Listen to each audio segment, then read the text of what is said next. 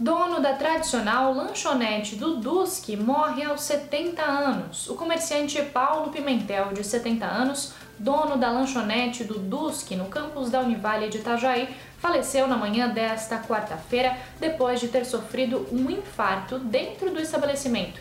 Seu Paulo tocava lanchonete na Univale desde a década de 80. Já a servidora pública de Itajaí, Eliana da Luz, de 58 anos, também faleceu nesta quarta-feira. Ela estava internada no Hospital Marieta há três dias. Eliana faleceu em decorrência de complicações da Covid-19.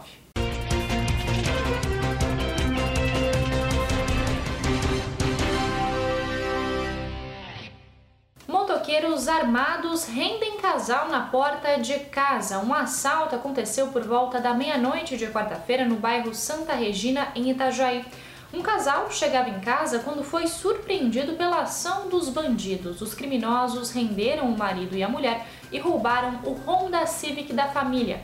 Um dos envolvidos no roubo é suspeito de um assalto parecido na última semana. Familiares poderão abraçar pacientes internados com Covid para reaproximar os pacientes internados com Covid-19 dos familiares. O Centro Municipal de Covid-19 de Balneário Camboriú criou a Cabine do Abraço. A cabine é toda revestida em plástico para evitar qualquer risco de contaminação, permitindo a aproximação física entre as pessoas. Os encontros serão agendados pelas equipes de saúde do município. Esses foram alguns dos destaques desta quarta-feira aqui na região. Confira mais em nosso site diarinho.net.